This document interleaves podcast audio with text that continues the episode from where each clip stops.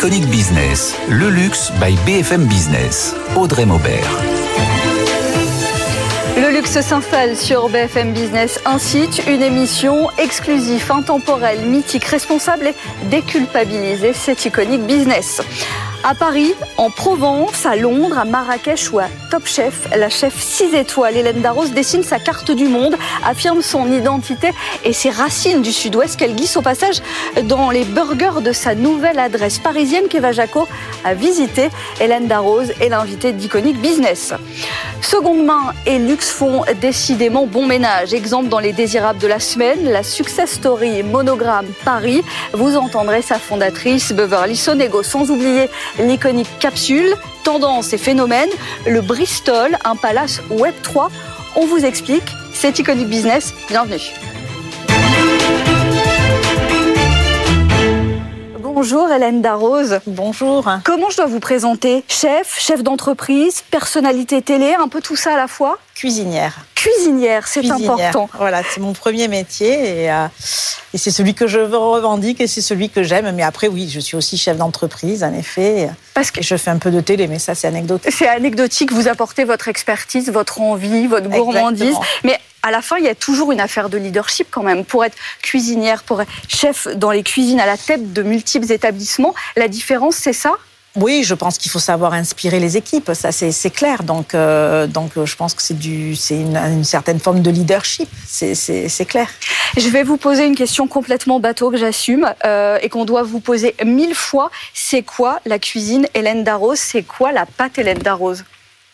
C'est d'abord de l'authenticité, donc respect des saisons, respect de circuits courts, respect d'un terroir. C'est voilà, ce sont des terroirs aussi, hein, que ce soit en Provence quand je suis à Villa-Lacoste, que ce soit alors euh, ici à Paris c'est un peu particulier. Oui, il y a le, le, le terroir parisien, mais il y a aussi mes racines hein, du Sud-Ouest.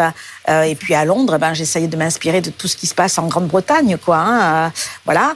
Euh, ensuite, euh, et ensuite, euh, c'est- certes un savoir-faire, et puis, mais c'est surtout des émotions. C'est la, la créativité vient de l'émotion. Je vais chercher à l'intérieur de moi ce que ce que je cuisine. Donc c'est une cuisine d'auteur qui s'appuie sur euh, sur une qualité de produit irréprochable et qui vient des terroirs de, de l'endroit où j'installe euh, mes restaurants. C'est une expérience donc Hélène Darroze, mais tout est à faire en fait de défendre votre identité. Comment on fait quand on devient un nom une marque presse et qu'on s'installe, euh, qu'on vous retrouve à Londres, qu'on vous retrouve à Paris, qu'on vous retrouve ailleurs? Comment à chaque fois on sait qu'il euh, y a cette identité alors que parfois vous n'êtes pas spécifiquement en cuisine Bah, je le sais parce que j'ai la chance, euh, et je touche du bois quand je dis ça, d'avoir des équipes formidables euh, et qui s'inscrivent dans la durée, qui travaillent avec moi depuis euh, 10, 15 ans, euh, certains même 20 ans. Et, donc, du coup, je passe beaucoup de temps, enfin, j'ai passé beaucoup de temps avec eux et je continue à passer beaucoup de temps avec eux. Et, et je pense que j'ai peut-être su transmettre des valeurs, des messages et, et en effet une personnalité, une vision de la cuisine et qu'aujourd'hui, euh, ils se la sont appropriés et euh, au- au-delà de se l'être appropriée, euh, ils, voilà, ils l'aiment et, ils peuvent la transmettre à ma place aussi. Quoi. Donc euh, j'ai comme ça voilà, une 12-15 personnes, ouais, une, bonne douzaine de personnes en tout cas qui sont là, qui sont sans eux, je, je, je, n'y arriverai pas, sans eux, je, ne serais pas ce que je suis. Je le dis et le redis, sans toutes mes équipes de toute façon, mais sans eux en particulièrement. Et donc quelles seraient aujourd'hui, outre les racines du Sud-Ouest, vos inspirations? Oh ben, elles viennent de mes voyages, euh, elles viennent de mes rencontres, euh, elles viennent aussi de, de, de ces gens qui sont autour de moi et de, de j'apprends aussi d'eux. Hein, je, je, je partage beaucoup euh, avec eux. Elles viennent de mes producteurs, elles viennent de toutes les expériences que je peux avoir. Comme je vous disais tout à l'heure, c'est vraiment une cuisine d'auteur, donc euh, c'est quelque chose qui, qui, est en moi, qui est au fond de moi, et voilà. Est-ce que, là je parle à la chef d'entreprise, il est toujours temps d'investir et de se lancer dans des ouvertures de restaurants et de faire tourner des adresses à l'heure actuelle? Bah, c'est un peu difficile hein, avec ce, ce qu'on ce qu'on a vécu avec euh, avec euh, avec la, la- la- la crise des sur les retraites. C'est vrai que moi j'ai ouvert euh, mon dernier restaurant à ce moment-là et c'est vrai que ben on se dit pourquoi pourquoi, j'investis, pourquoi je crée des emplois? Euh, tout ça pour ça. Bon, c'est vrai que quand on les poubelles prennent feu juste devant le restaurant ou qu'on est obligé de fermer le restaurant parce que parce que parce que ben les, la, la, la, la, manifestation est là, enfin les casseurs plutôt sont là et les CRS, etc.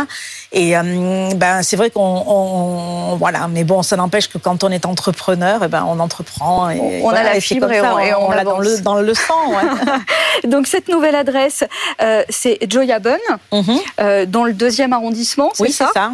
De la street food, une tendance très prisée. On va le voir des chefs étoilés. On va voir ça avec Nathan Campo qui va nous en dire plus parce que vous n'êtes pas la première et sans doute pas la dernière justement à avoir euh, cette inspiration ces derniers temps.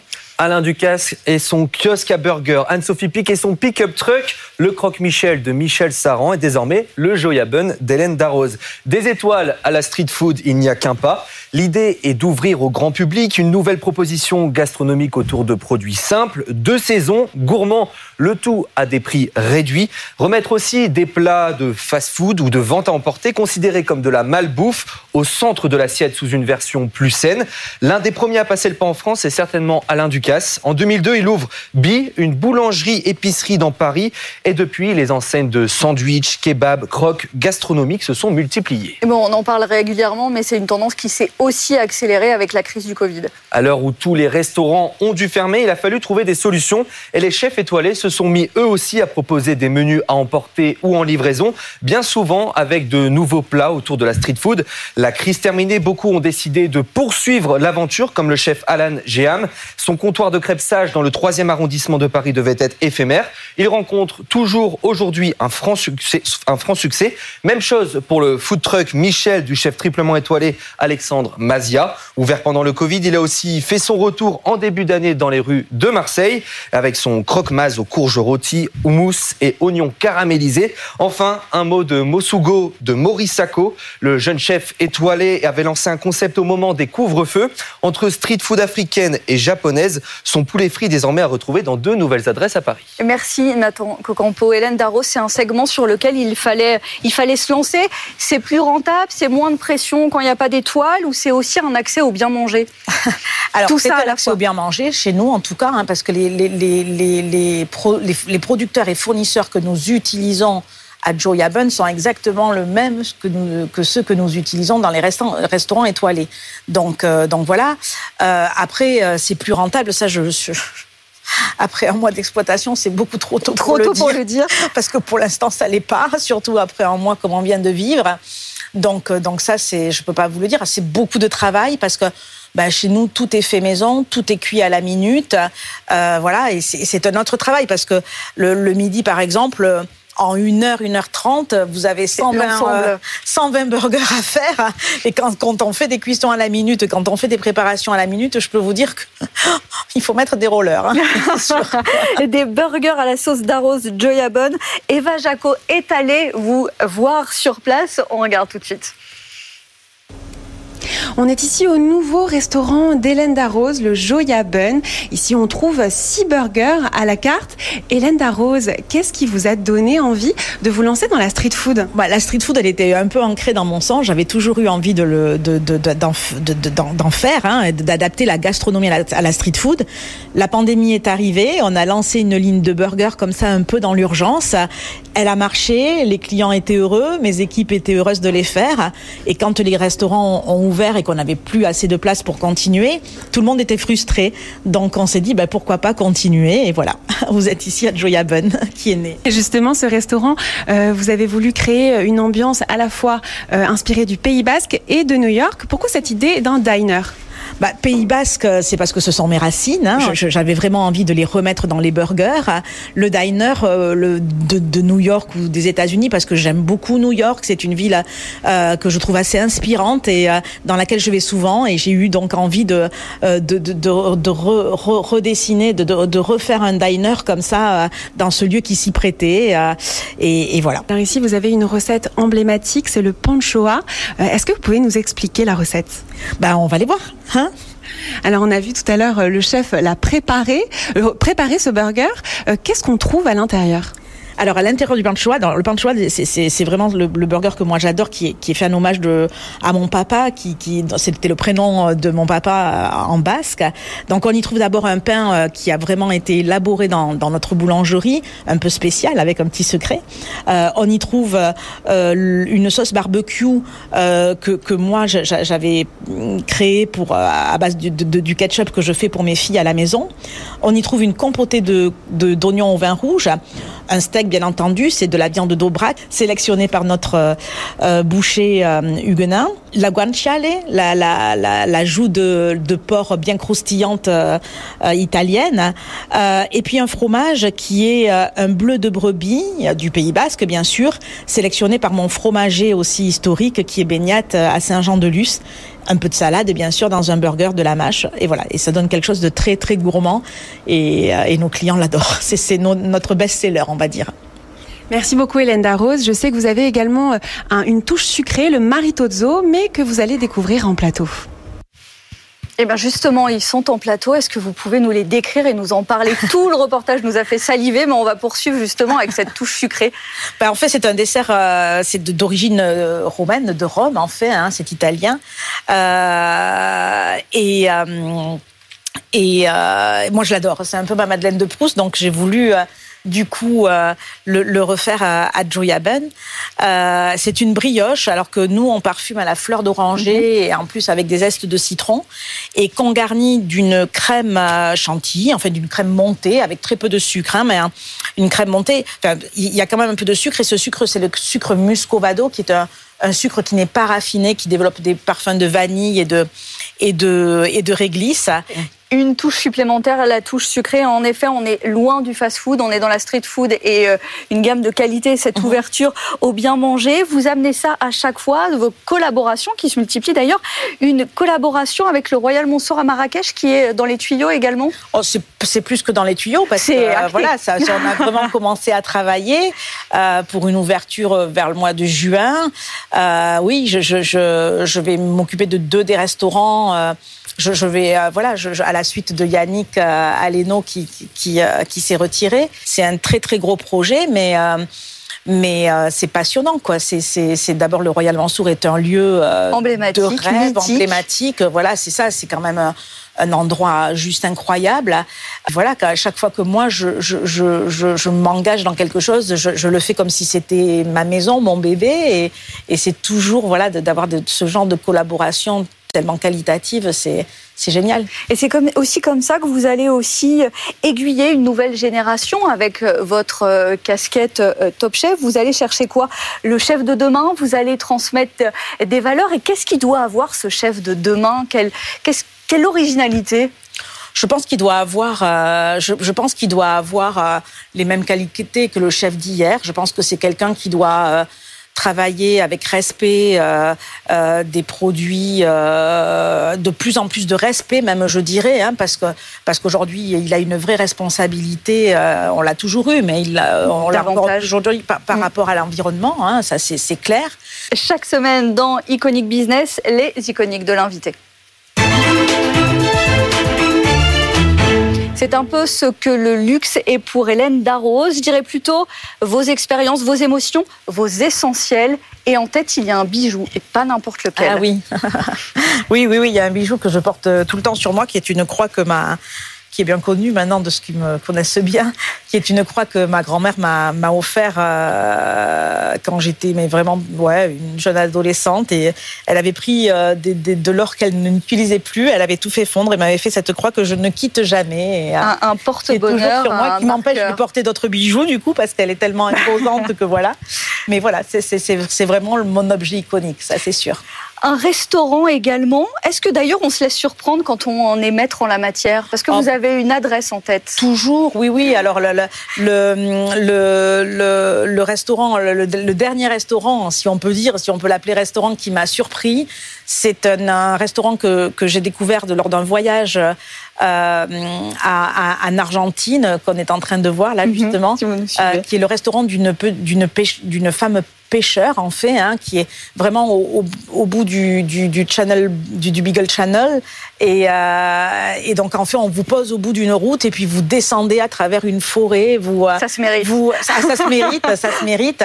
Et puis vous arrivez au bord du, du channel en fait. Et, et, puis voilà, vous tombez sur cette cabane. Il y a deux tables et, et, et, euh, et la personne vous euh, vous cuisine ce qu'elle a pêché le matin, ce qu'elle est allée ramasser dans les bois avec son neveu. Elle fait ça et c'est juste extraordinaire quoi. C'est euh, c'est vraiment euh, j'ai fait un repas mais mémorable quoi de, de, de poissons frais comme ça. J'ai mangé ces poissons là justement là qu'on voit. Comme quoi on peut toujours euh, se laisser surprendre et s'inspirer aussi peut-être au retour du, du voyage. Merci beaucoup Hélène Darros d'avoir été dans Iconic Business. Hélène Darros cuisinière.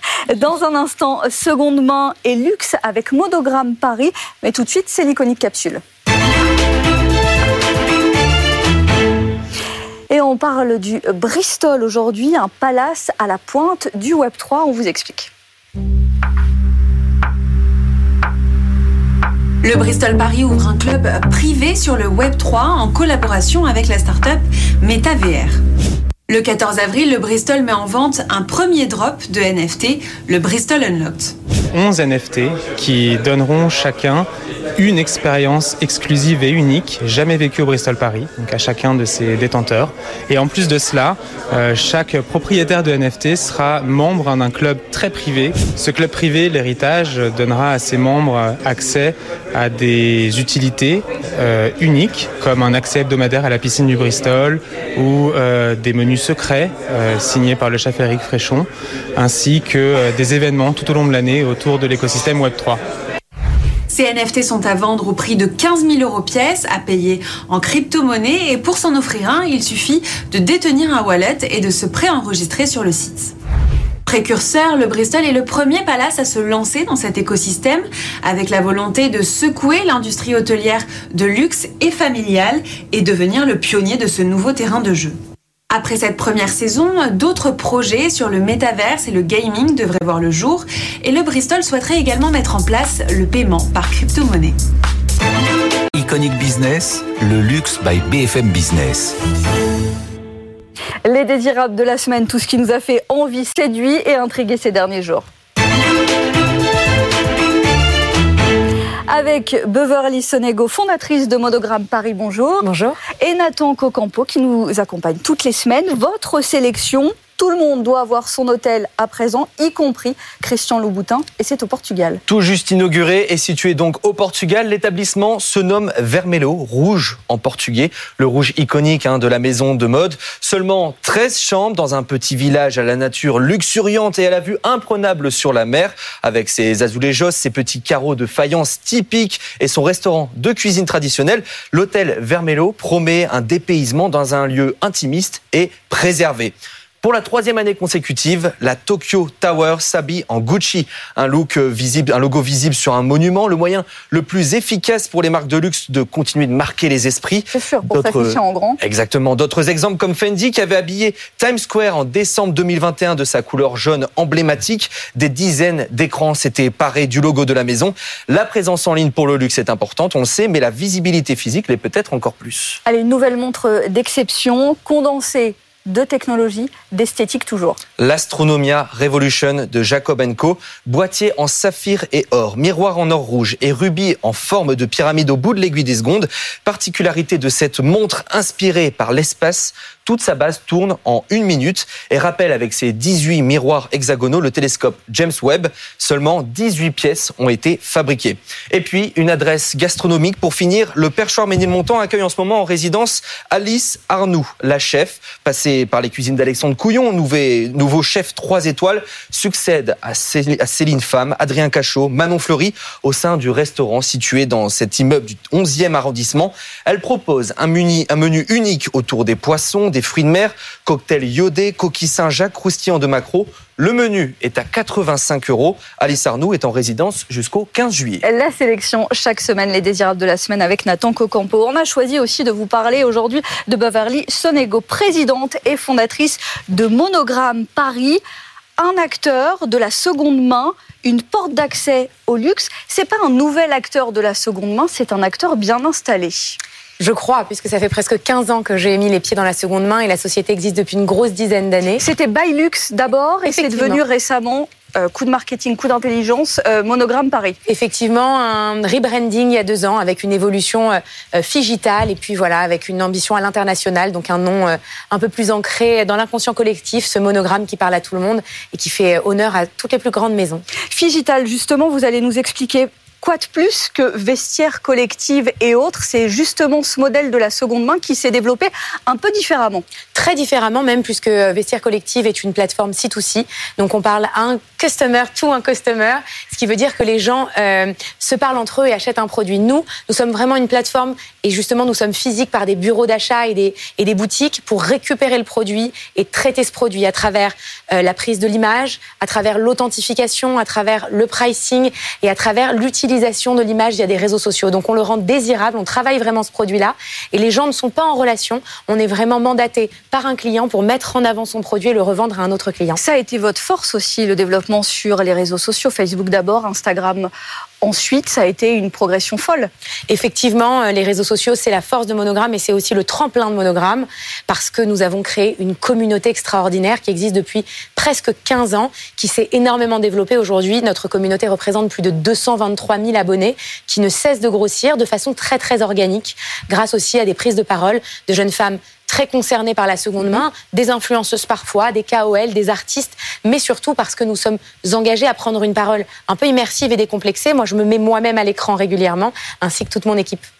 Il y a à la fois la question de la durabilité qui est venue s'installer vraiment. Donc on se pose plus la question pour les maisons de luxe, seconde main, ça fait sens. Il y a aussi la spéculation, c'est que bientôt il y a moins de production et donc il y a des pièces qu'on trouvera moins les chiffres s'envolent et on va vers vos plateformes pour justement euh, les acquérir. Effectivement, on est également un acteur qui conseille une certaine audience. Il y a des gens qui sont très euh, aguerris et qui se renseignent, qui benchmarkent même. C'est aussi le nouveau mmh. marché de la seconde main grâce à, vraiment la diversité de toutes ces plateformes. Et un peu comme sur la montre, il y a aujourd'hui des acteurs comme Monogram qui éduquent cette nouvelle génération pour à du mieux Chanel, acheter. pour du Hermès, etc. À acheter mieux parce que vous achetez des maisons, des maisons de première main au savoir-faire et donc il perdure dans le temps, comme vous le disiez, mais aussi il gagne en cote, puisque c'est des produits qui évoluent sur le marché de la première main, qui augmentent d'année en année et qui peuvent aussi euh, créer le buzz et le boom. Euh, on le voit sur les prix euh, flamber sur le marché de la seconde main. Et justement, quel panier moyen à l'heure actuelle si on va sur Monogramme Paris? Le panier moyen sur Monogramme Paris peut évoluer un petit peu entre le physique et le digital, mhm. mais on a une moyenne de 1000 Et euh, on voit une vraie différence. C'est beaucoup plus important si on est euh, dans les euh, pop-up, si on est dans les magasins. Alors on va dire que le, le, panier moyen évolue entre 800 et 1200 euros, mais on peut avoir des pics qui montrent parfois jusqu'à des 10, voire des 15 000 euros en boutique. Je pense que la vraie différence de Monogramme, c'est justement cette relation client. On privilégie une relation plus qu'une transaction. Et via notre expérience et notre expertise, on rassure notre clientèle. La traçabilité, l'authenticité, le soin qu'on y porte, qu'on y apporte, c'est vrai que ça engage, ça rassure notre clientèle qui se permet de se faire plaisir avec des produits d'une plus forte valeur. Des produits et des services, parce qu'il y a ce nouveau concept store au cœur de Paris.